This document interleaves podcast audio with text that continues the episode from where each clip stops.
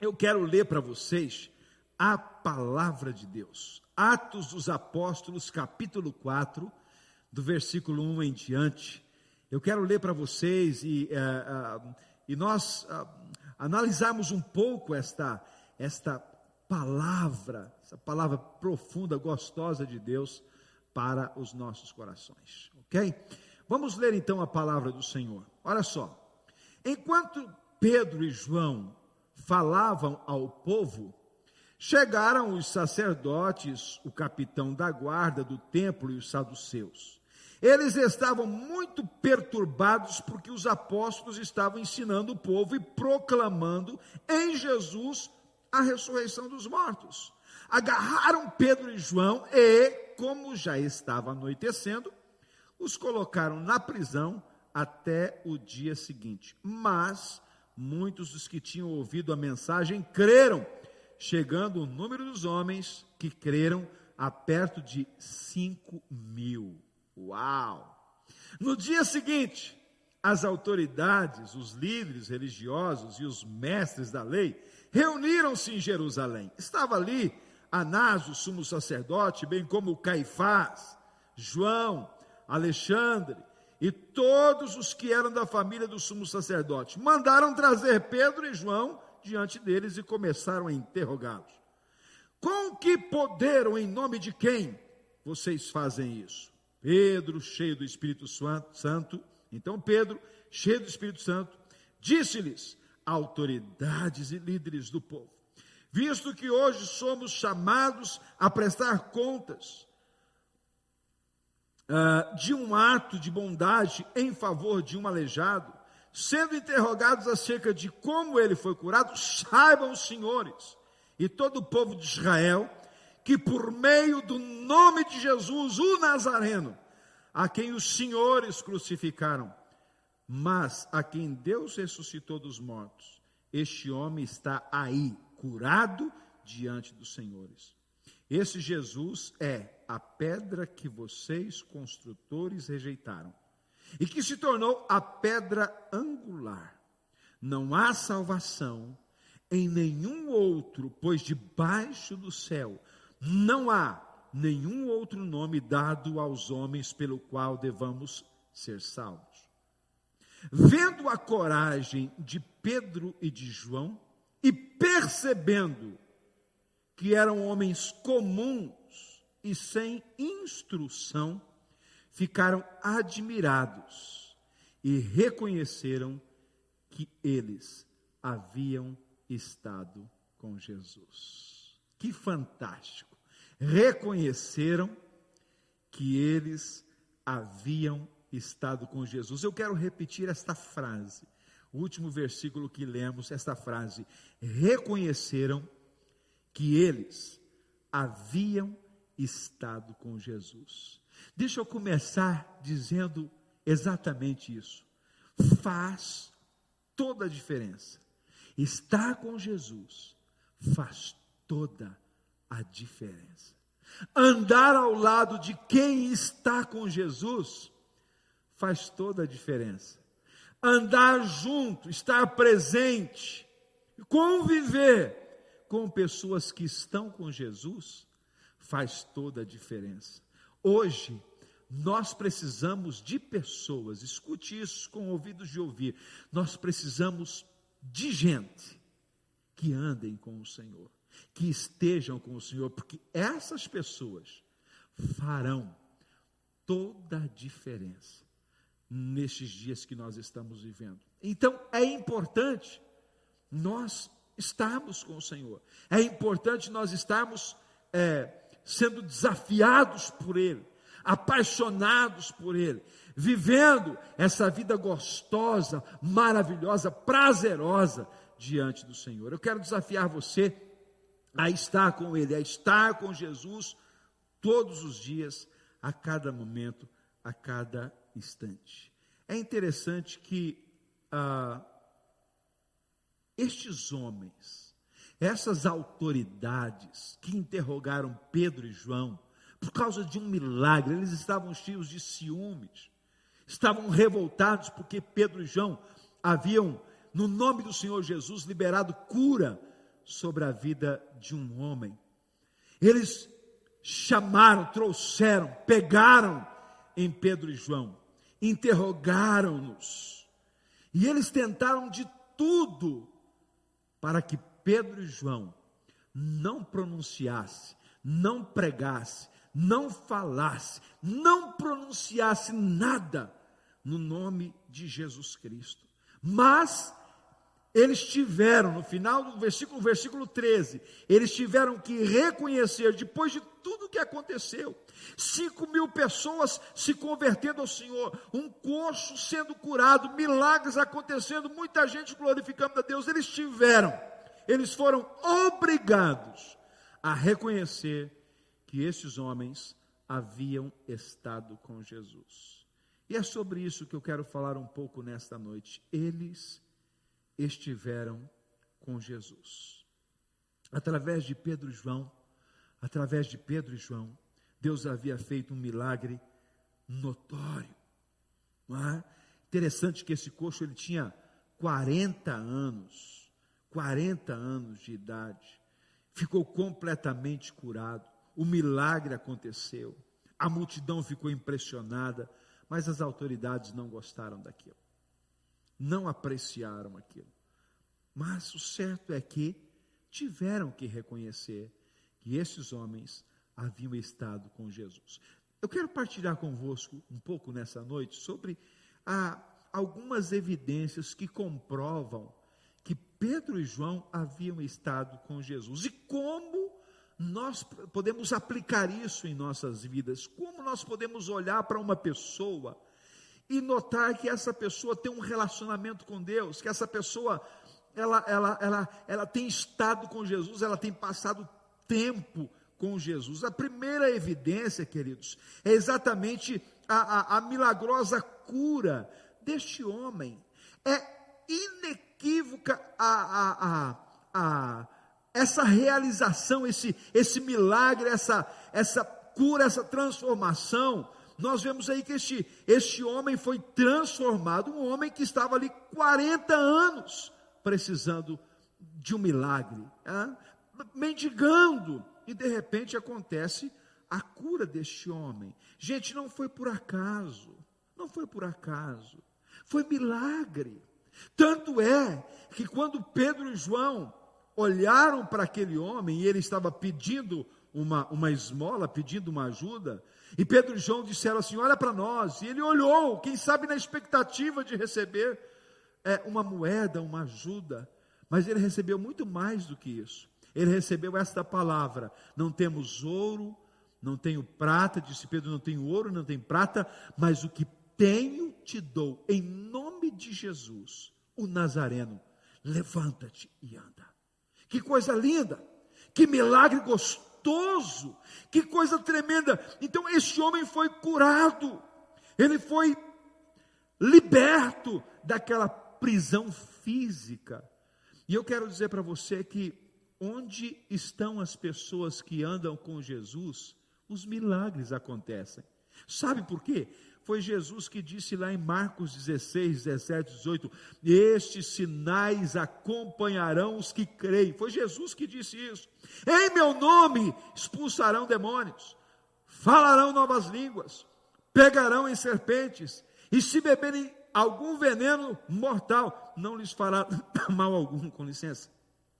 E porão as mãos sobre os, os doentes, e estes ficarão curados. Note que o milagre, a cura, a libertação é uma evidência, não é a única, mas é uma evidência de que Deus está agindo, de que Jesus e de que essas pessoas estão com Jesus. Nós precisamos entender isso. Quem está com Jesus tem autoridade. Quem anda com Jesus recebe da, da da boca do Senhor a autoridade, foi Ele que disse, Ele mandou esses sinais acompanharão os que creem é no meu nome. Ele nos manda no seu nome, Ele nos dá essa autoridade. Então, hoje também, nós precisamos não só, não só acreditar, mas orar no nome de Jesus, para que as pessoas sejam curadas e libertas e alcancem o milagre do Senhor para as suas vidas. É interessante isso. É interessante que a continuidade do ministério de Jesus foi através dos discípulos e chega até nós hoje. E foi Jesus quem disse: vocês vão fazer isso. Jesus até disse que nós faríamos sinais maiores ainda. Então, é possível? É. Devemos crer? Sim. Nós temos autoridade para isso no nome de Jesus? Sim. Então, nós devemos colocar isso em prática no nome do Senhor Jesus. Uma evidência de que aqueles homens haviam estado com Jesus foi a cura de um coxo de 40 anos. Nós também precisamos acreditar que isso acontece nos nossos dias. Eu já vi com os meus olhos milagres acontecendo. E eles continuam acontecendo nos nossos dias. O Senhor continua é, é, transformando vidas, libertando pessoas. Ok? Então nós temos que crer nisso. Outra evidência de que aqueles homens estiveram com Jesus e que nós precisamos olhar para isso é que a mensagem que eles pregavam era uma mensagem cristocêntrica. Uma mensagem cristocêntrica. Quem está com Jesus não tem outra mensagem, não tem outra outra pregação. A pregação de quem anda com Jesus é, é Jesus.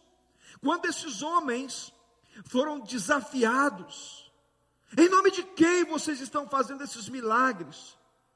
Perguntaram as autoridades. Vocês estão aqui em nome de quem? E eles disseram: Nós estamos aqui em nome do Senhor. É no nome dele, não fomos nós que fizemos isso, foi o Senhor, e é no nome dele. Pedro até disse: não há debaixo do céu nenhum outro nome pelo qual devamos ser salvos. Isso é tremendo, queridos. Isso é tremendo, uma mensagem cristocêntrica. Nós precisamos hoje, urgentemente, de gente, de líderes, de pregadores cristocêntricos de pessoas que não estão focadas no homem, nas realizações pessoais, nas, nas, nas, nas projeções pessoais, nos holofotes, mas que estão focadas em Cristo Jesus, que são ministros de Cristo Jesus, que pregam a palavra de Cristo Jesus, que pregam o evangelho cristocêntrico. Note isso, queridos, em Atos 3, 11 12, assim, 3, 3 11 12. Apegando-se o mendigo a Pedro e a João, todo o povo ficou maravilhado, correu para eles ao lugar chamado Pórtico de Salomão. Vendo isso, Pedro lhes disse: Israelitas, por que isso, isto vos surpreende? Porque vocês estão olhando para nós, como se tivéssemos feito este homem andar por nosso próprio poder ou piedade. Sabe o que Pedro estava fazendo aqui, queridos? Pedro estava desviando o foco daquelas pessoas dele e de João e conduzindo o foco daquelas pessoas para Jesus. É fundamental que nós sejamos cristocêntricos. As pessoas correram para Pedro e João. Oh, que milagre, que espetáculo, que coisa linda! E eles disseram: Não somos nós, é o Senhor. Não fomos nós, foi o Senhor.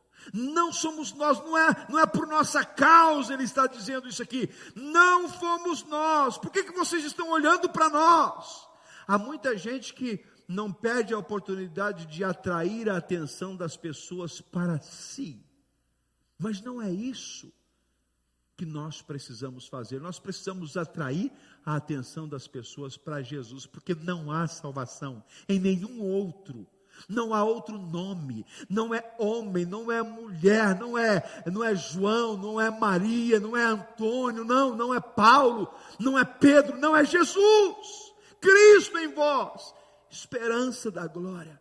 Então o nosso foco é Ele, a nossa mensagem é Ele, os nossos olhos precisam estar nele. Nós precisamos de gente hoje nos nossos dias que sejam pregadores de Cristo Jesus, que apresentem o Evangelho de Cristo Jesus, não é a religião, não é a CCR, não é o nosso nome, não são as nossas condições e nem os nossos louvores ou capacidades, é o Senhor, porque se o Senhor não estiver conosco, se nós não estivermos com Ele, nós não somos nada, queridos, absolutamente nada.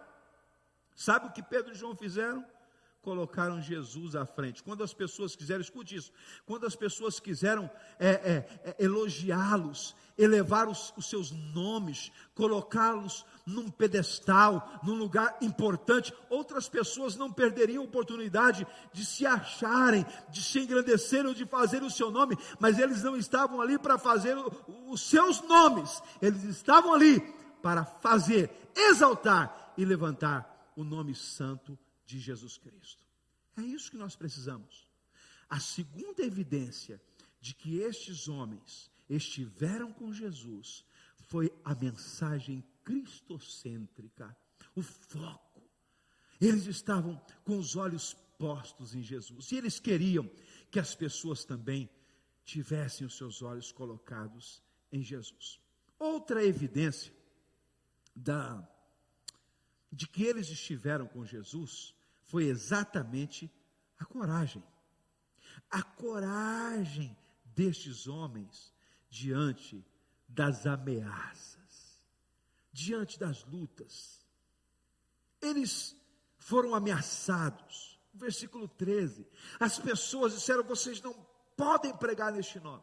Foram ameaçados, foram. É, as pessoas agrediram-nos com palavras com pressões, para que eles se calassem, para que eles não pregassem mais no nome do Senhor. Mas a Bíblia diz que o Senhor lhes deu ousadia, autoridade. Eles não abaixaram a cabeça, eles não não ficaram amedrontados, eles não ficaram assustados, pelo contrário, eles sentiram dignos, dignos de afronta pelo nome do Senhor, e com maior ousadia e autoridade, eles começaram a pregar e a falar no nome de Jesus. Sabe, quando uma pessoa está com Jesus, essa pessoa recebe autoridade, essa pessoa recebe ânimo, encorajamento, alegria, né, prazer, essa pessoa é, é, é corajosa diante do Senhor. E a Bíblia, o Senhor nos desafia a não ter medo. O medo não é uma evidência de Cristo Jesus. Cristo Jesus nos capacitou, nos deu autoridade. Ele diz: não tenham medo. Jesus até disse certa vez que os discípulos não deveriam ter medo, ficar assustados quando fossem levados, interrogados por autoridades, levados diante das autoridades ou até presos, ou se fossem conduzidos à morte. Não tenham medo. Não tenham medo. A coragem é uma evidência de que o Senhor está conosco. Ele nos capacita e nos dá coragem.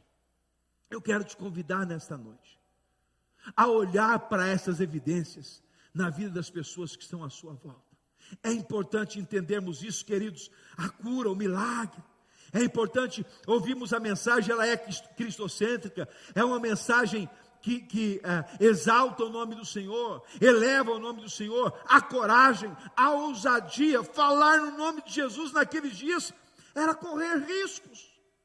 E sabe que hoje também, falar no nome de Jesus, pronunciar o nome de Jesus, quer seja no trabalho, onde você estiver, muitas vezes não se olha para você, para nós, assim, de, é, com bons olhos, mas não importa que importa é que o nome de Jesus está sendo glorificado.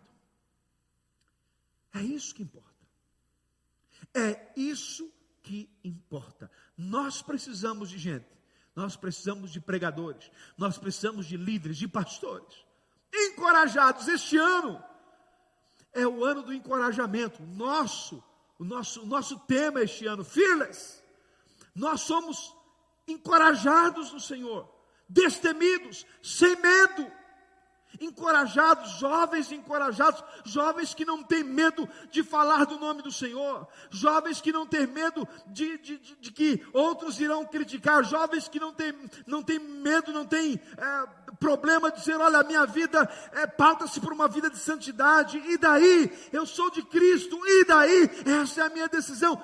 Deus está querendo levantar nos nossos dias uma geração de destemidos.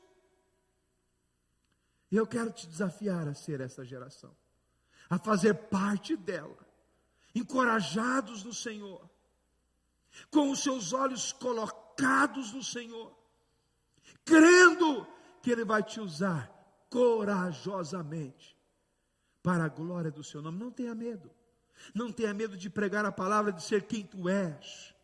Não tenha medo, o Senhor é contigo. Se você está sendo desafiado, se você está sendo colocado de parte, se você está sendo, sei lá, perseguido. Louve o Senhor, engrandeça o nome do Senhor, não tenha medo, seja corajoso, vá em frente, o Senhor é contigo.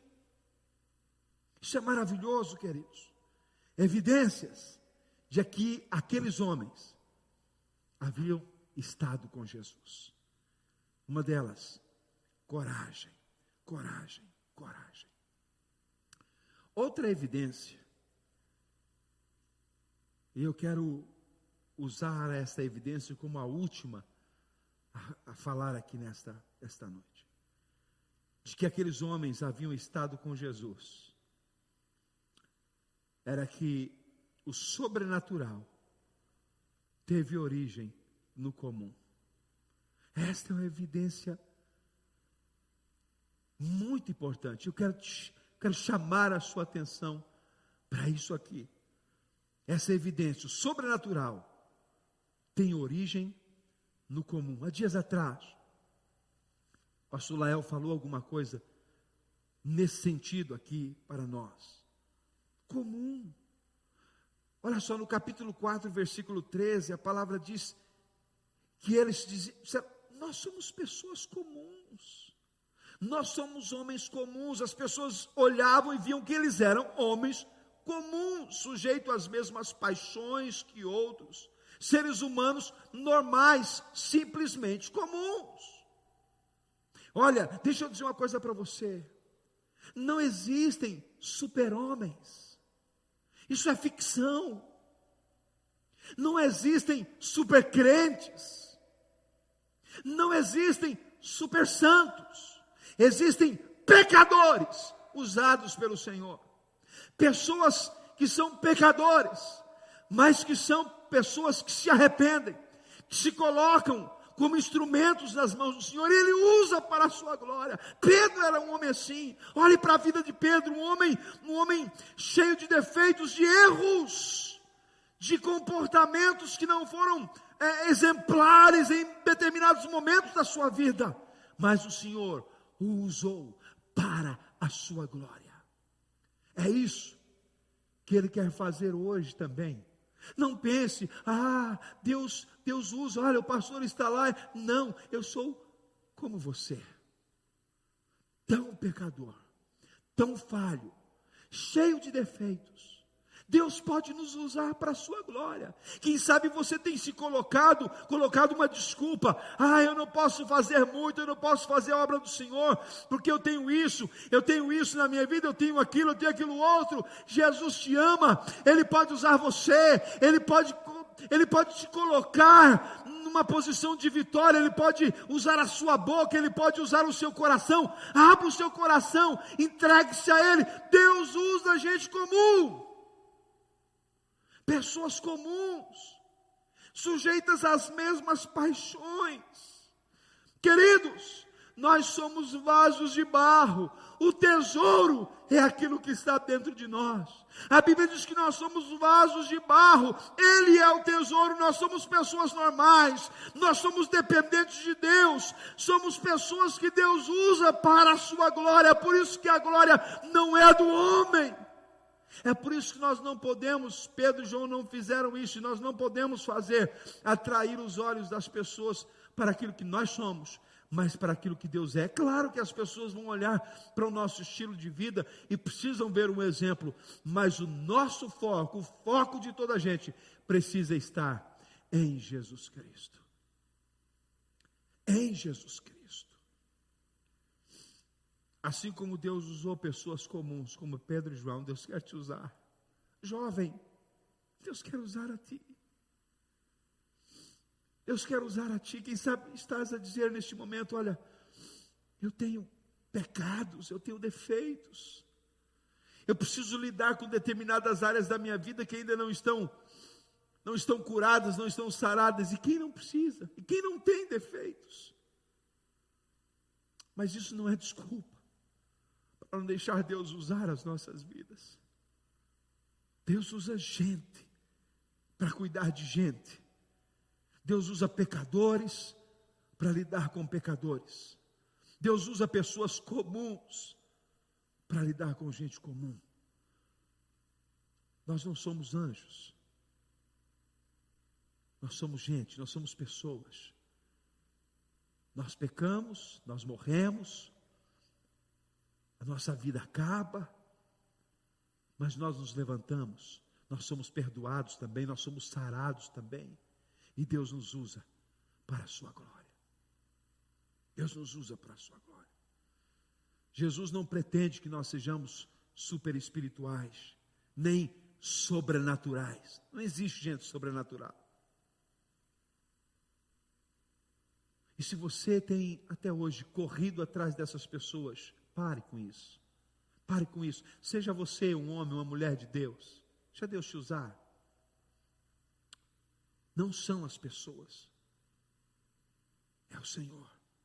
Não somos nós, é o Senhor.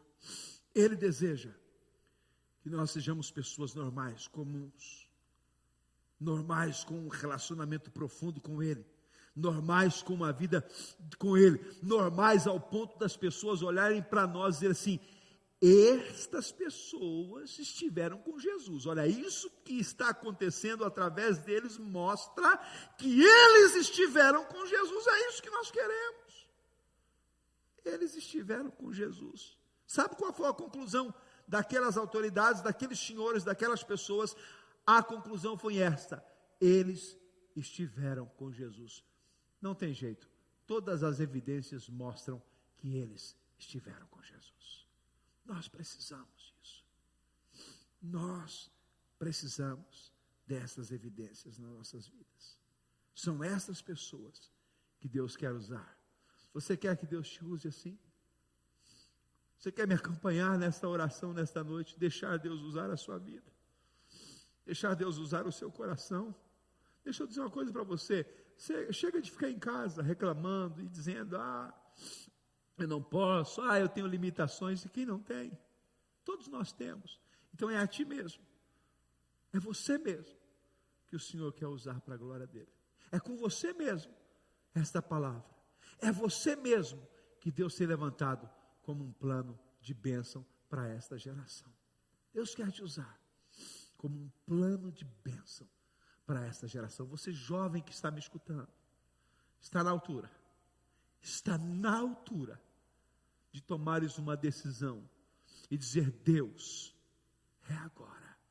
Eu quero ser um vaso nas mãos do oleiro. Eu quero ser usado por ti. Eu quero ser para a tua glória. Se você deseja isso, declare, declare isso, coloque isso no altar do Senhor. Eu quero orar por você. Deus um dia disse para Davi: Eu te tirei de trás da, das, da, da malhada, eu tirei você de trás das ovelhas, eu tirei você lá do campo e te coloquei como rei de Israel. Deus usa pessoas comuns, como eu e você. E é isso que Ele quer fazer nesta noite. Vamos orar? Vamos falar com Deus? Vamos colocar nossa vida no altar do Senhor. Milagres, a mensagem cristocêntrica, a coragem. E, e, e, esta noção que nós precisamos ter, que o sobrenatural tem origem no comum. Ou seja, Deus quer usar gente para abençoar a gente. Vamos falar com Deus neste momento. Eu quero nessa noite fazer um apelo. Escute isso. No nome de Jesus, eu quero fazer um desafio aqui nesta noite.